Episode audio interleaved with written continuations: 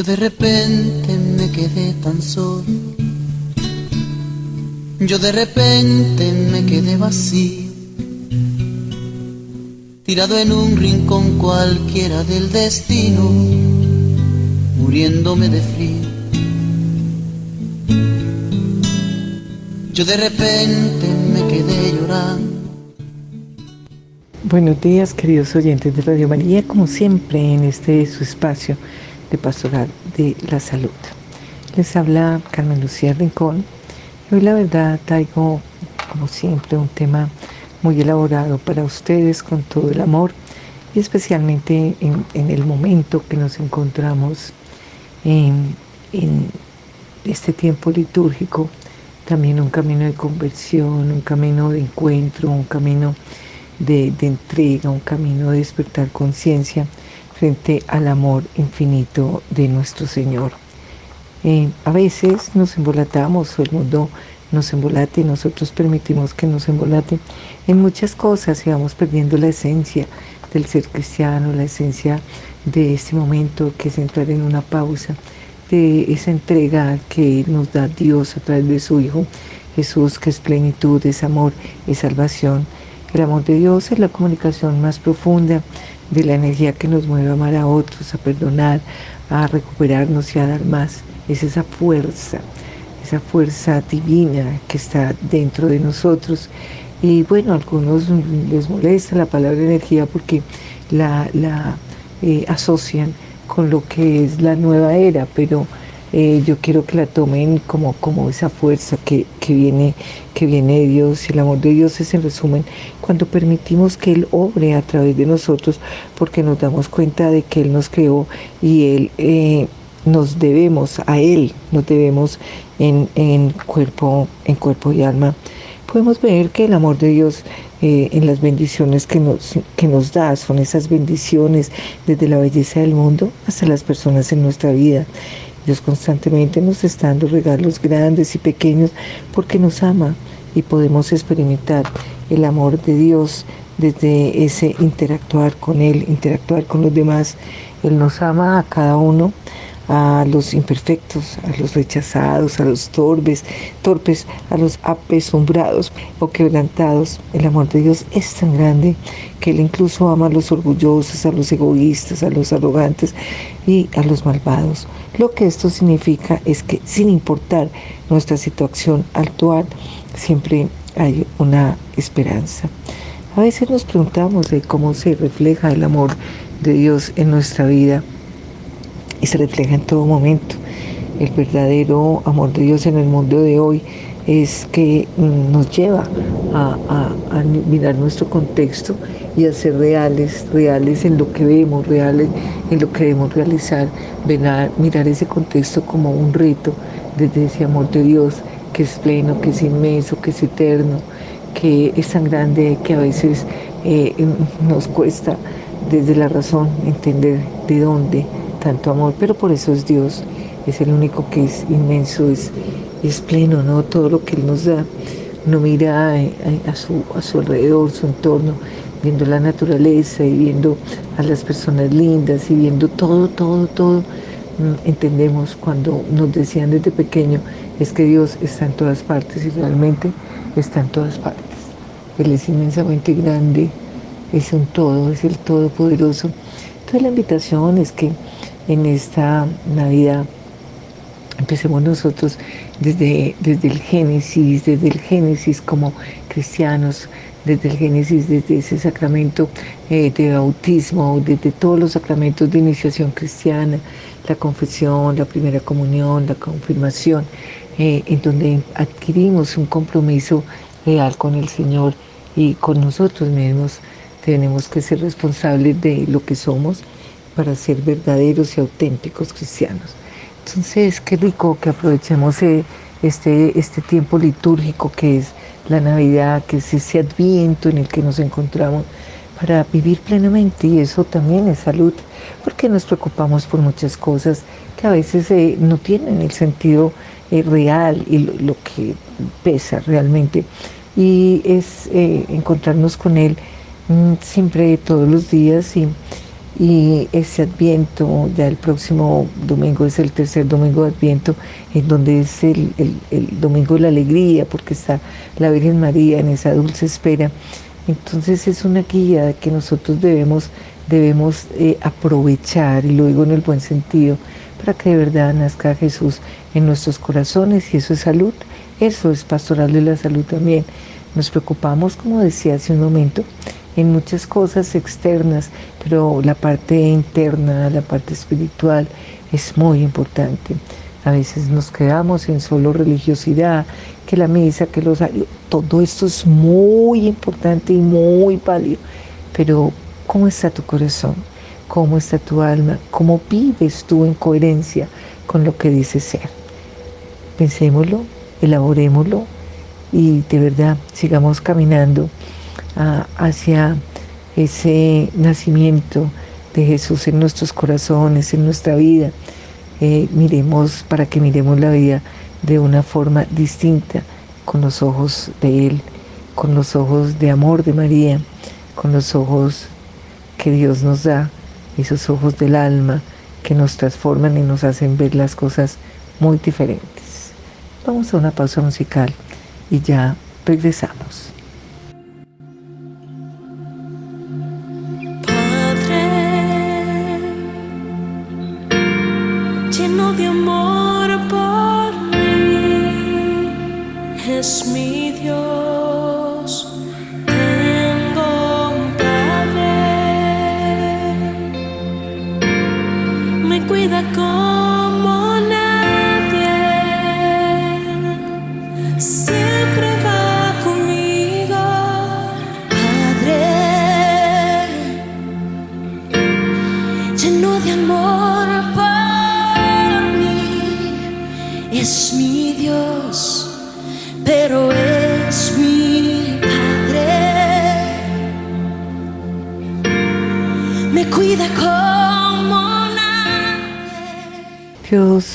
Padre amoroso en los cielos y ama a sus hijos perfectamente, incluyéndote a ti. Nos amó antes que nosotros le amáramos a Él y la evidencia de su amor se encuentra en todas partes. Eres un hijo de Dios, eres la descendencia de Dios, nos lo dice Hechos de los Apóstoles 17, 29. Él es el Padre de tu espíritu y quiere tener una relación contigo como hijo de Dios, tu potencial es infinito. Dios te conoce. Dios te conoce personalmente. Jesús enseñó que Dios, el Padre, cuida de todos, de todas sus criaturas y de toda la creación. Mm, un pajarillo no puede caer al suelo sin que lo sepa el Padre. Mateo 10, 29. Cuando se trata de ti, aún vuestros cabellos están todos contados, así que no temáis, más valéis vosotros que muchos pajarillos. Mateo 10, 30, 31. Dios te ama. Dios quiere ayudar a sus hijos para que sean felices, para que seamos felices. Él nos ha bendecido con tanto él nos ama, Él te ama, te cuida y quiere comunicarse contigo por medio de la oración. Jesús ha prometido, vuestro Padre que está en los cielos dará buenas cosas a los que le piden. Mateo 7:11. ¿Cómo muestra Dios su amor? Aprende algo sobre mm, maneras en las que Dios, el Padre, nos demuestra su amor por medio de sus bendiciones. Podemos ver el amor de Dios en las bendiciones que nos da, desde la belleza del mundo hasta las personas en nuestra vida. Dios constantemente nos está dando regalos grandes y pequeños porque nos ama. Por medio de otros podemos experimentar el amor de Dios al interactuar con otra gente. A medida que sigamos el sentimiento de ayudar a otros y al dejar que otros nos ayuden también, podemos saber que Dios está al pendiente de nosotros, que nos conoce nuestras necesidades y que nos ama profundamente. Por medio de su Hijo Jesús, Uno de los más grandes actos de amor de Dios por nosotros fue el enviar a su Hijo Jesús a la tierra. Mediante las enseñanzas y gracia de Jesús podemos sentir el amor de Dios, ser perdonados y aprender cómo amar a las personas que nos rodean. Sentir el amor de Dios busca la paz. En un mundo caótico puede ser difícil reconocer algo tan sutil y sagrado como el amor de Dios. Es más fácil encontrar el amor de Dios cuando creamos momentos para encontrarlos. Ora. Dios es un Padre amoroso. Es un Padre en los cielos que ama a sus hijos y quiere saber de ellos. Podemos orar para pedir ayuda en nuestra vida y podemos orar para sentir su amor. Si le pides a Dios que quiere sentir su amor por ti y eres paciente, la respuesta llegará. A veces nos preguntamos y nos inquieta el cómo orar. Y es una disposición que sale del alma, es unción del Espíritu Santo. Y como oro y que digo, es como dialogar con un gran amigo el papá, con el papá, en donde le decimos lo que sentimos, lo que queremos, lo que nos inquieta, las alegrías que tenemos, porque no solamente es pedir, es también agradecer, agradecer tantas cosas, agradecer que tenemos los cinco sentidos, agradecer el techo, agradecer la comida, agradecer su amor infinito, agradecer que Él vive y que todo lo que nos sucede está dentro de la historia de salvación. Permite, tú debes permitir ese amor, abrirle el corazón. La Biblia nos enseña que cuando vivimos en paz con otros, podemos sentir el amor de Dios. De hecho, amar a los demás nos ayuda a comprender el amor de Dios por nosotros. Cuando amamos y servimos a los demás, sentimos el amor de Dios que estamos buscando. Aprender acerca de su amor y podemos aprender acerca de ese amor estudiando su palabra, pero más que estudiarla es vivirla. Porque hoy en día la formación es importante y es continua, pero no, no es solamente estudiarla, es vivirla, apropiarnos de ella. Pero a veces nos quedamos en un conocimiento mm, pobre, pobre en el sentido de que no lo vivimos. Mm, que, sacamos que Lucas, que Mateo, que, que el Apocalipsis, que, eh, que San Juan, que no, es importante, claro, conocer, pero es más importante vivirla. No podemos entrar en rutina, en rutina en donde realmente no involucramos ese sentir, ese amor, esa linda conexión que debemos propiciar a través del el conocimiento de la palabra, a través de la oración, a través de la ayuda y de la entrega a los demás. Cuando, repito, amamos y servimos a los demás, sentimos ese amor de Dios que estamos buscando aprender acerca de su amor. Podemos aprender acerca del amor de Dios estudiando, repito, su palabra. Al leer la Biblia aprendemos que a través de la historia de salvación, Dios nunca ha dejado de amar a su pueblo. Esto nos puede ayudar a reconocer el amor de Dios en nuestra vida, que es muy importante y que a veces nosotros nos olvidamos de que el poder está en ese amor infinito del Señor.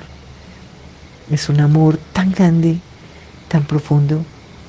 La supremacía del amor de Dios nos lo enseña la Biblia. Dice que Dios es amor también en, en, en uno, en Él a través de uno o uno a través de Él. Juan 4.8 establece, el que nos ama no, el que no ama no ha conocido a Dios, porque Dios es amor. En griego, la palabra usada para traducir esto es ágape, que significa el tipo de amor de Dios. La Biblia dice que el amor es mayor que la esperanza o la fe. Primera de Corintios 13, 13. Y abro comillas. Y ahora permanecen la fe, la esperanza y el amor. Estos tres. Pero el mayor de ellos es el amor. Porque el amor de Dios es más grande, muy grande, es más grande que cualquier amor humano. Porque el amor de Dios es más grande que la esperanza o la fe. El amor es mayor que la fe. La fe no trabaja sin amor, ya que la fe depende del amor para poder obrar. No lo dice Gálatas 5.6. El amor es mayor a la esperanza de fe. La fe no trabaja sin esperanza. Hebreos 11.1. Siempre, siempre debemos tener claridad de todo lo que nosotros sentimos, de lo que nosotros leemos, de lo que nosotros realmente queremos conocer y nos tenemos que dar ese tiempo para conocerlo. El amor de Dios soporta todas las cosas y todos sabemos que en algún momento de nuestra vida hemos llegado al punto de querer renunciar y de pronto tirar la toalla, pero no lo hacemos. ¿Sabes por qué? Porque el amor de Dios está en nuestro interior y nunca nos permitirá renunciar, porque el amor soporta todas las cosas y nunca se debilita, no se desvanece y no se acaba. Por tanto, solo hay que caminar en la luz del amor de Dios y así seremos capaces de vencer todo y amar a todos, aunque nuestra carne a veces no lo quiera hacer, pero hay que hacerlo con el mismo amor que Dios nos tiene. Uno nunca será capaz de creer a Dios plenamente hasta que entienda y camine en el amor de Dios. ¿Y por qué? Porque Dios es amor y la fe de Dios funciona por medio del amor. Así que para creerlo uno debe caminar en ese amor, en ese amor infinito y pleno de nuestro Señor. Aprovechemos este tiempo litúrgico tan hermoso, tan grande, tan rico, en donde el Señor nos invita a que tengamos una conversión, permitiéndole a Él estar en nuestros corazones para cambiar nuestra vida, para caminar de su mano, de la mano de María, de la mano de Dios Padre. No se nos olvide nunca que todo lo que nos sucede tiene un sentido, un sentido de salvación. A veces nos quejamos y nos lamentamos por esto, por lo otro, pero dentro de ese momento alegre, de ese momento a veces triste, a veces lo vemos trágico, pero siempre nos hace diferentes, diferentes desde ese amor inmenso de nuestro Señor, un amor de verdad que, que es tan grande que nos cuesta trabajo comprenderlo. Y esa es la invitación, estar con Dios, estar en, esa, en ese cambio permanente, en ese cambio radical, en ese cambio real. Y es la invitación en esta Navidad es una metanoia que llamamos nosotros en teología, y es hacer un cambio en nuestra vida, un cambio de ruta, en donde veremos todo mejor, más claro y con sentido, con un sentido desde el amor de Dios, que no me canso de decir siempre, es infinitamente grande. Nos ama como somos, con nuestros defectos, con nuestras realidades, con nuestros propósitos y nos impulsa a través de su espíritu a ser mejores. Y ser mejores nos implica creer en Él, caminar en Él, permitirle a Él entrar en nuestra vida para llegar a, a ese punto de salvación, a ese punto de encuentro con Él. Les dejo esta reflexión mientras vamos a otra pausa musical. Qué rico que ustedes escriban un compromiso que quieren hacer. Sí, la Navidad nos invita también que la fiesta, que la cosa, pero se queda la gente en eso, ¿no? En la fiesta, pero la fiesta es, es Jesús. La fiesta es un nacimiento en nuestra vida. La fiesta es esa salvación que Él nos ofrece al permitirle a Él entrar en nuestra vida, en nuestro corazón. Esa es la fiesta y eso es realmente lo que celebramos el 24, el 25 y siempre nos vamos preparando durante cuatro domingos para ese gran nacimiento de Jesús, el Rey de Reyes, el Mesías, el Salvador, el que nos invita a ser mejores. Y esos propósitos son los que no debemos hacer en este tiempo, en este tiempo de cambio, en este tiempo de invitación, en este tiempo mm, no debemos perder, sino aprovechar intensamente y decirle sí, Señor, hoy naces en mi corazón. Qué rico esas reuniones familiares, compartir el ágape, el ágape del amor, en donde todos ponemos, nos reconciliamos, nos perdonamos, nos volvemos a encontrar desde ese amor de Dios con propósitos, como les acabo de, decir y les acabo de proponer, suena, pero valga la redundancia, ser nuevos, ser distintos, ser cristianos. Entonces vamos a esa pausa musical y ya Regresamos.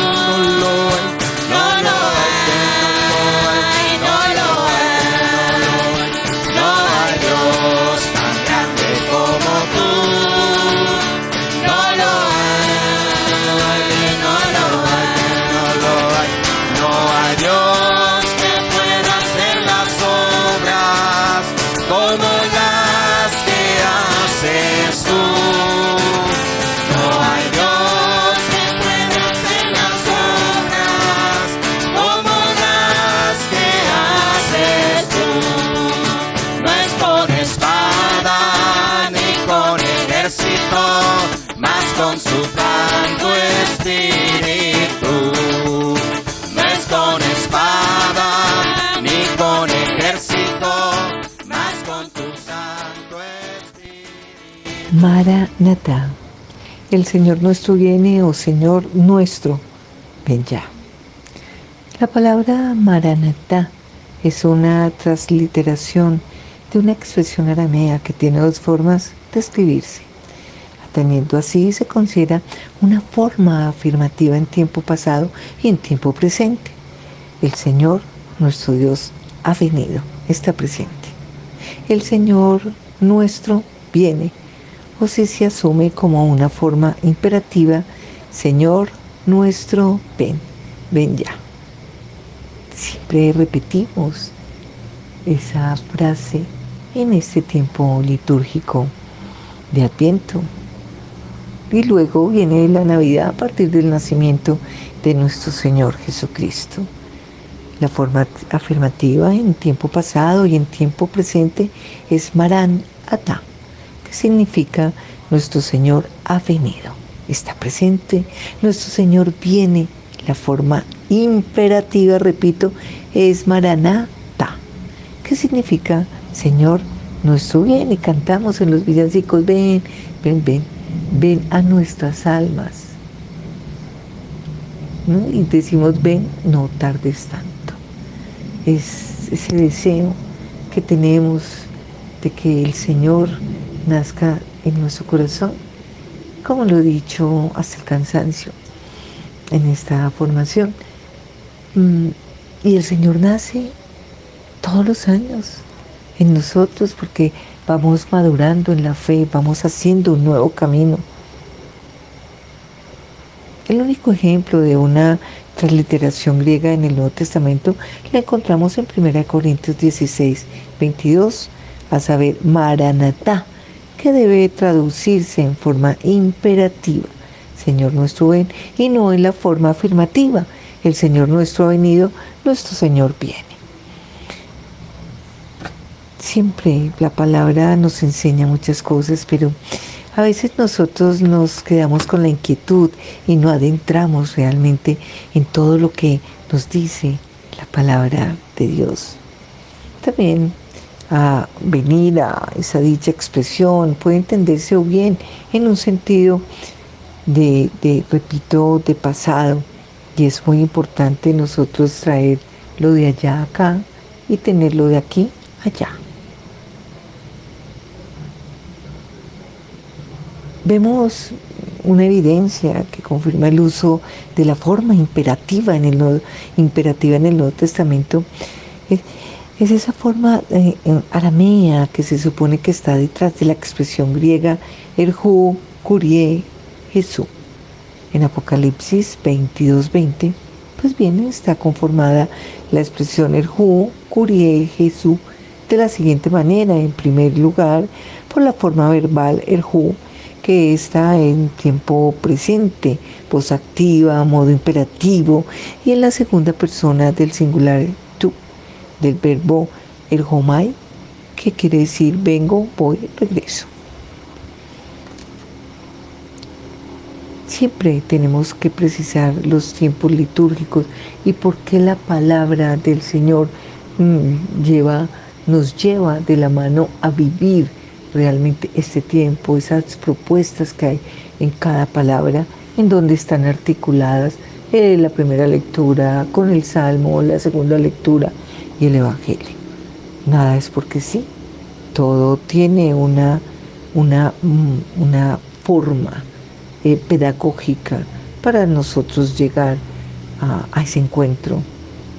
Por otro lado, se entiende que las palabras de Pablo en 1 Corintios 11:26, que apuntan a una tradición establecida antes de la época paulina, a saber, abro comillas, así pues, todas las veces que comieres este pan y bebieres esta copa, la muerte del Señor, anunciáis hasta que Él venga. Aluden al uso litúrgico de la expresión Maranatá, subrayando la expresión hasta que Él.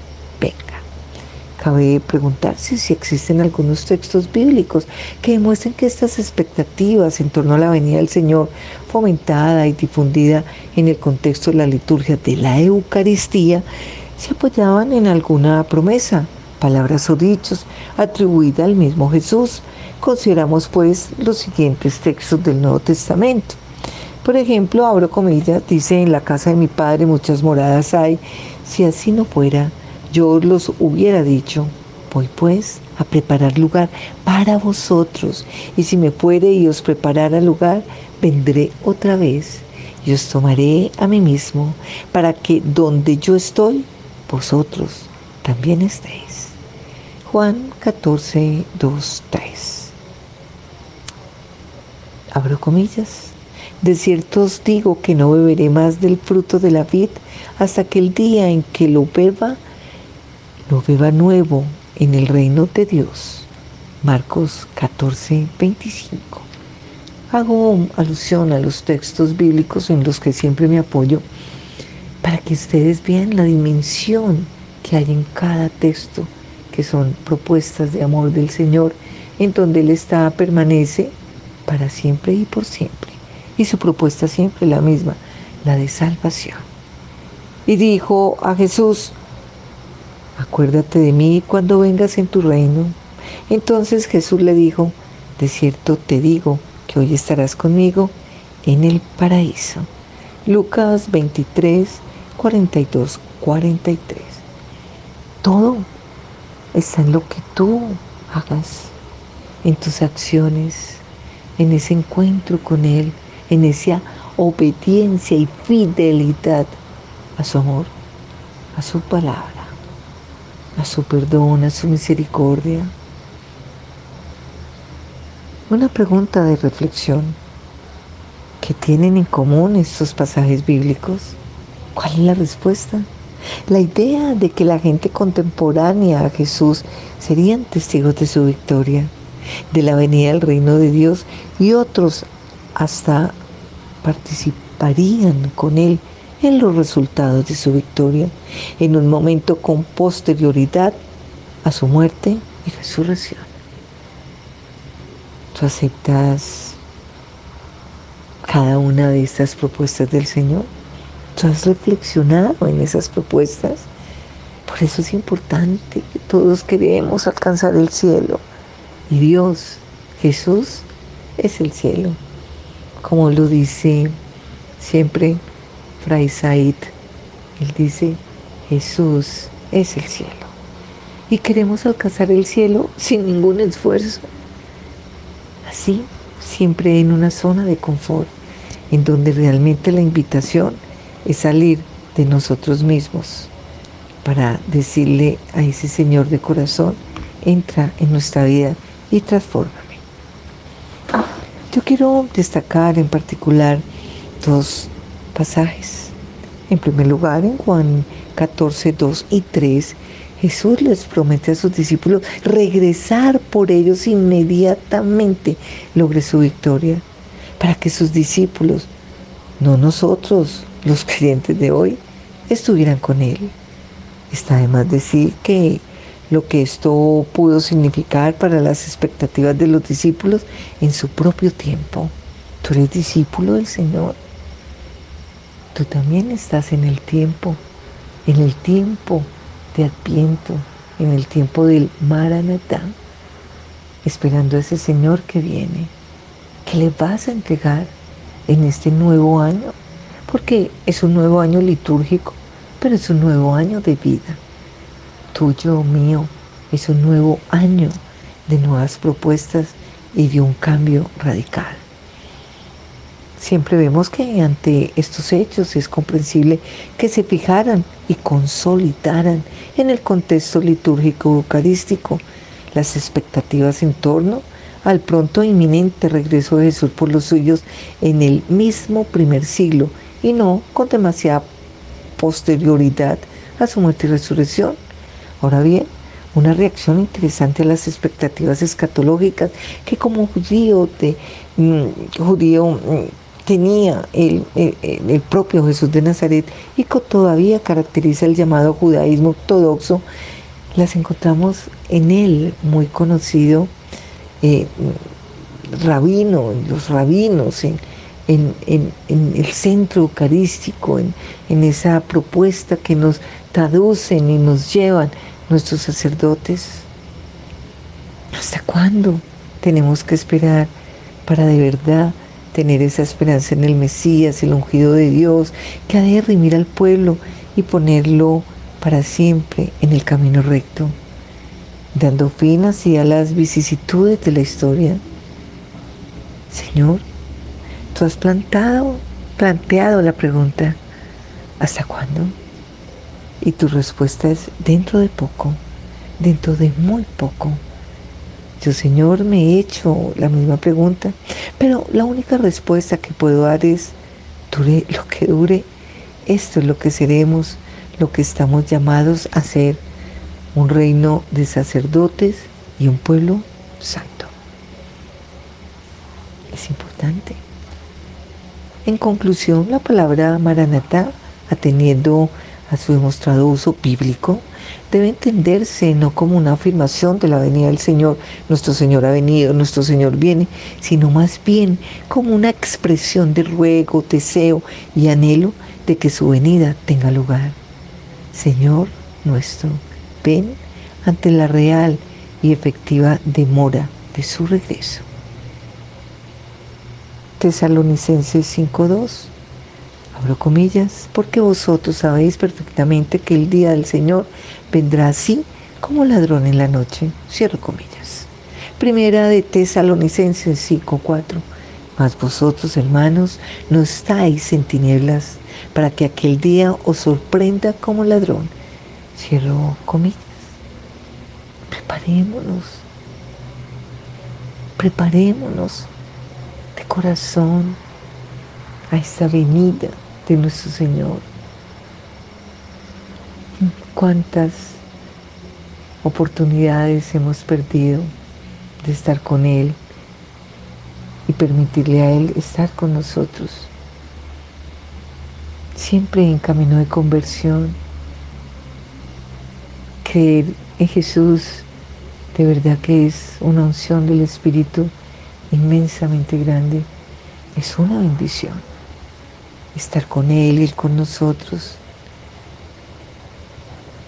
Y Él nos dice, y abro comillas, velad pues, porque no sabéis a qué hora ha de venir vuestro Señor. Pero sabed esto, que si el padre de familia supiese a qué horas el ladrón habría de venir, velaría y no dejaría minar su casa. Por tanto, también vosotros estad preparados, porque el Hijo del Hombre vendrá a la hora que no pensáis. Mateo 24, 42, 44. Pido se compare ese versículo 50 y el de Lucas 12, 46. En consecuencia, tenemos que admitir y tenemos mm, que afirmar de manera contundente nosotros, mm, desde si leemos el libro del Apocalipsis, mm, habla de esa inminente venida, la parucía de Jesús, pero tenemos que desearlo, rogando para que ocurra, que de verdad llegue a nuestra vida, que se haga realidad definitivamente concreta. Depende de ti, de lo que tú quieres alcanzar. ¿De verdad quieres el cielo? Empieza a trabajarlo desde ya.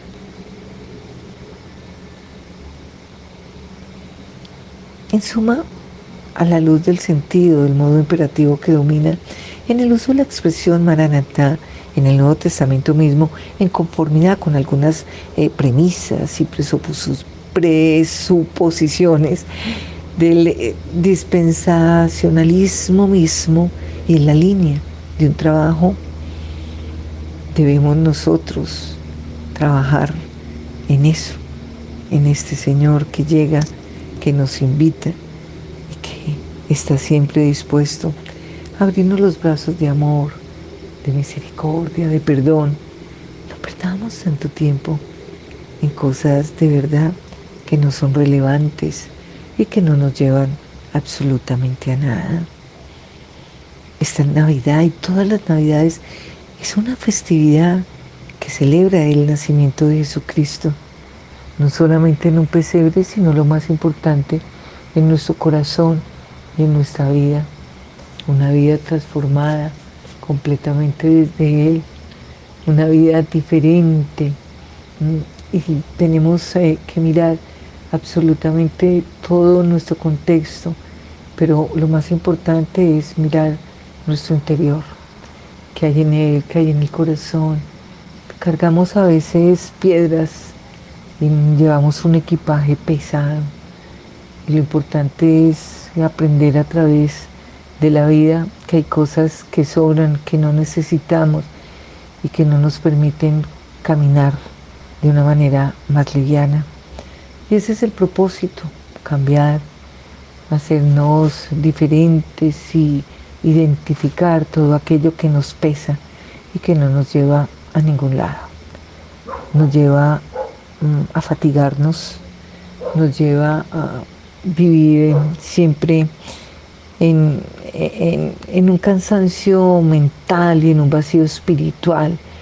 Y realmente mm, ese vacío solo lo llena Jesús cuando le permitimos entrar en cada uno de nosotros y solo en Él tener esa vivencia, esa vivencia mm, que comienza con ese nacimiento que celebramos el 25 de diciembre como fecha de ese nacimiento de Jesús, Algunos no lo tienen claro, pero 24 se celebra, él es como, como antes de la llegada de él, como esas vísperas, pero el 25 es la gran celebración. A veces nos preguntamos qué es el Adviento y cómo se celebra. Y una explicación generalizada del origen de, mm, de este momento tan lindo que vivimos, de este tiempo litúrgico, es vivir realmente mm, ese vínculo estrecho con Jesús, alrededor de Jesús. Debemos nosotros continuar en esta lucha por esa victoria que es el nacimiento de Jesús en nuestros corazones, para apropiarnos realmente de una gran fiesta, no volver a la natividad del Señor en una fiesta pagana, en un momento que no deja nada, sino rumba, fiesta hacia afuera, pero hacia adentro se siguen vacíos. Y lo importante es nosotros de verdad celebrar esta natividad mm, con una vida coherente desde lo que decimos ser y mm, celebrarlo también como esa conversión a ese sí que le decimos a Jesús para que entre en nuestra vida y en nuestros corazones. Yo los dejo para que sigamos en reflexión. ¿Qué estás haciendo? ¿Qué estás viviendo? ¿Cómo lo estás viviendo? ¿Qué vas a perdonar? ¿A quiénes vas a perdonar? ¿Con quién te vas a reconciliar? con Dios, contigo, con tanta gente que a veces perdemos por caprichos y por odios heredados. El odio no sirve para nada, sirve para mortificarnos, sirve para dañarnos la vida, sirve para nada. O sea, en conclusión, no sirve. Seguimos entonces en reflexión, vamos recogiendo y sacando nuestras propias conclusiones, nuestros propios propósitos y seguimos caminando. Vamos a otra pausa musical y ya regresamos.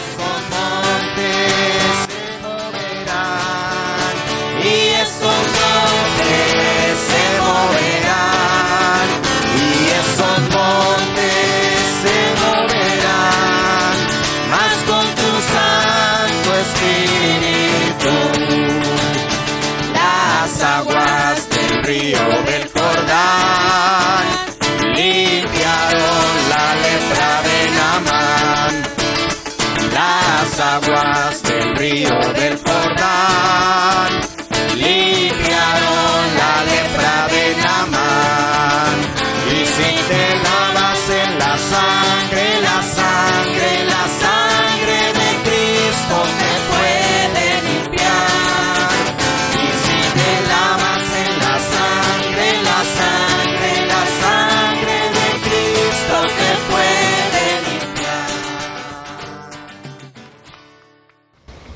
Mis queridos oyentes y fieles oyentes a Radio María, su emisora. La invitación es entonces durante estos días o los días más oscuros del invierno en el hemisferio norte y los más luminosos del verano, hemisferio sur, los cristianos nos preparamos para una de las festividades más importantes de nuestra religión durante la temporada de Adviento. Ya sabemos que es una duración de cuatro semanas, es una temporada de luz, de velas, de reflexión y expectativa.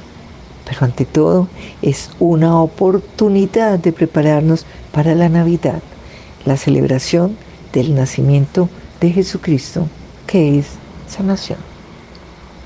Una sanación total y real. Siempre... Mm, ese adviento nos invita a ese cambio, ¿no? No tuvo su origen y recibe el nombre de Adventus, la palabra latina para llegada, cuando la iglesia cristiana se consolidó en el siglo V después de Cristo. También lo hicieron las tradiciones alrededor del 25 de diciembre. Los historiadores han rastreado las primeras celebraciones formales de Adviento en el norte de Italia, donde los feligreses observan una preparación de semanas para la Navidad, la Natividad, la Natale, que incluye ayuno, oración y reflexión sobre la fe cristiana. ¿Tú lo estás haciendo? Eventualmente esa preparación se conoció como Adviento en el siglo VI, los cristianos en Francia celebraban un Santa Cuaresma de San Martín, que incluía ayunos y abstinencia mm, de relaciones eh, mm, mm, de todo tipo, relaciones eh, muy íntimas antes de la Navidad. El Adviento ahora se considera la primera estación del año litúrgico el ciclo anual de la Iglesia de días festivos y lecturas de las Escrituras.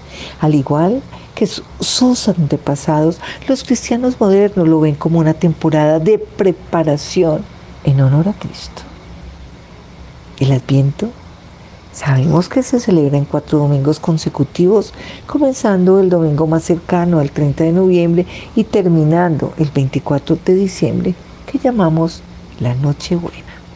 Cada domingo tiene un significado tradicional y se le asignan oraciones y lecturas representan en orden las virtudes cristianas del amor, la alegría, la esperanza y la paz.